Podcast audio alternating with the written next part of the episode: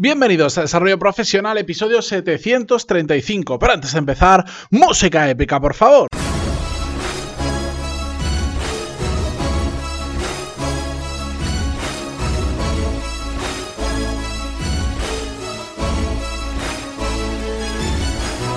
Muy buenos días a todos y bienvenidos un lunes más, una semana más a Desarrollo Profesional, el podcast donde hablamos sobre todas las técnicas, habilidades, estrategias y trucos necesarios para mejorar cada día en nuestro trabajo.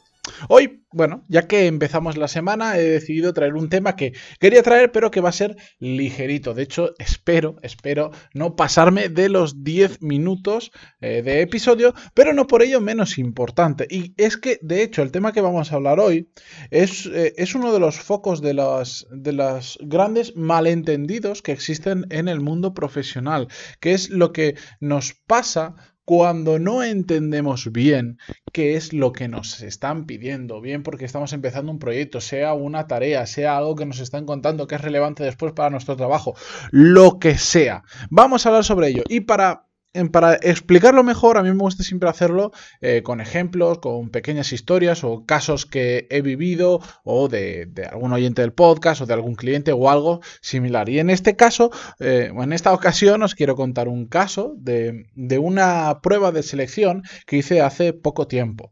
La cuestión es que estaba buscando para un proyecto que estoy haciendo, necesitaba una persona de apoyo.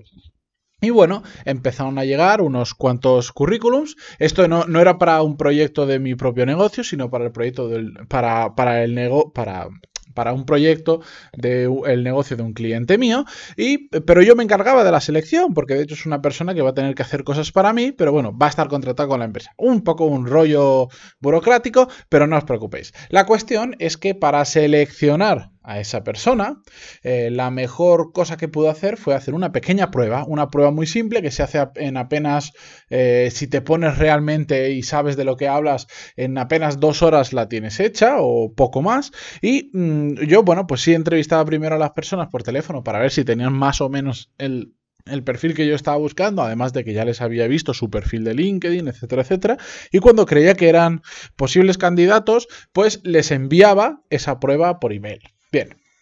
De esa prueba por email la hicieron más o menos unas, unas 10 personas y solo una persona de todas aquellas que les envié la prueba entendió exactamente lo que estaba pidiendo y la prueba que me devolvió hecha iba en consonancia y estaba, bueno, pues no 100% bien, pero se ajustaba bastante a lo que pedíamos. De hecho, en esa prueba em, tampoco no pides que sea algo perfecto, sino lo que estás realmente evaluando no es el resultado final, sino la capacidad de pensar de, esa persona. Sobre todo porque para lo que necesito, pues necesito una persona que tenga una capacidad de síntesis, una capacidad de análisis y, sobre todo de saber contar aquellos que ha analizado eh, potente de 10 personas, solo una entendió realmente lo que estaba pidiendo. Porque otra cosa es que dices, bueno, yo entiendo lo que me pides, pero después lo que hago, el resultado, pues no es lo que estabas buscando, lo que sea. Pero es que em, cuando veía las pruebas, me daba cuenta que había un problema muy grave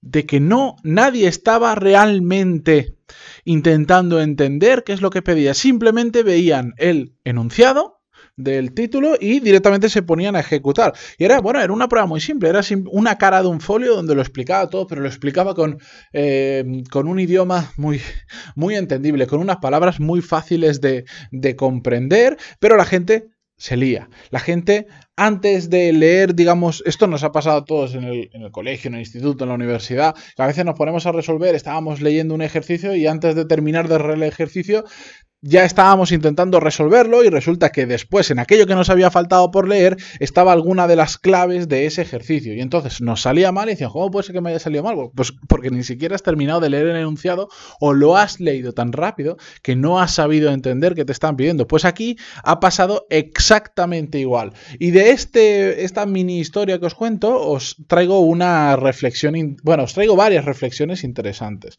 La primera es que tenemos que invertir tiempo en entender bien, pero realmente bien, qué es lo que nos están pidiendo. No cometáis el error de saltar demasiado rápido a la posible solución, porque si no habéis entendido qué os piden, lo más probable es que esa solución no lo sea como tal o esté mal. Mm, yo eh, esto lo he ido aprendiendo con la vida después de haber fallado también muchas veces. Es decir, pues igual no es tanto pasar a la acción a veces tan rápido que hay que hacerlo, pero solo con invertir unos minutos más leyendo y asegurándome sobre todo que lo he entendido bien, puedo llegar a una mejor solución o simplemente puedo llegar a una solución porque de otra manera, si ni siquiera entiendo qué quieren de mí, pues probablemente eh, no es que esté mal, es que voy a ir muy desacertado en la solución que dé. Segunda reflexión que me sale de todo esto es que si hace falta, hay que ser muy pesado hasta entender bien qué nos están pidiendo. ¿A qué me refiero? En que hay que preguntar. Lo que pasa es que aquí pues jugamos muchas veces con esto de que nos da cosa preguntar porque parecemos eh, porque creemos que la gente nos va a interpretar como que somos un poco cortos, somos un poco tontos o no entendemos las cosas a la primera. No pasa nada, si no entiendes las cosas a la primera, lo preguntas dos y tres veces y da exactamente igual. Otra cosa es cómo lo vende, o sea, esa situación, cómo la vendes. Hay que venderla bien. No se trata de preguntar por preguntar y decir, hombre, pero yo a este tío, le, en, este caso en el proceso de selección que os contaba, si una persona, imaginar, le he visto en LinkedIn, he hablado por teléfono, me parece válido y cuando le presento la prueba me empieza a hacer preguntas absurdas que no tienen sentido o, o que me están demostrando que no tiene absolutamente ni idea cuando yo creía que sí, claro, puede salir peor parado. Yo a lo que me refiero no es preguntar por preguntar y quedar de esa manera, sino es vendérselo bien a la otra persona y, ser claros. Es que al final funciona muy bien ser claro. Es decir, mira, como no quiero fallar, lo quiero hacer bien a la primera y además quiero hacerlo extraordinariamente bien. Necesito aclarar estos tres puntos. Pam, pam, pam. Los que sean. ¿Me entendéis? Es que hay mucha diferencia entre es hacer prácticamente lo mismo, pero saber venderlo un poco mejor. Pero si hay que ser pesado hasta entenderlo 100%, hay que serlo. Yo he trabajado con personas que, pues igual son brillantes intelectualmente, son muy buenas en lo que hacen, pero a la hora de transmitir lo que quieren o cómo lo quieren, son muy complicadas de entender. Y mucha gente les da la razón así o, asienten con la cabeza y, tiran para adelante simplemente porque no quieren parecer tontos por estar preguntándoles. Pues normalmente, encima, si tú eres una persona como mucho más inteligente delante tuya, quieres parecer tú también inteligente y pasas cosas que realmente no te has enterado bien. A mí me ha pasado, yo he estado con gente así y al final ya me da, eh, me da exactamente igual. Yo quiero entender qué es lo que me estás pidiendo y te lo voy a preguntar tantas veces sea. No por nada, no por nada, simplemente porque lo quiero hacer muy bien a la primera. Quiero que la solución que yo encuentre se ajuste exactamente al problema que tú tienes.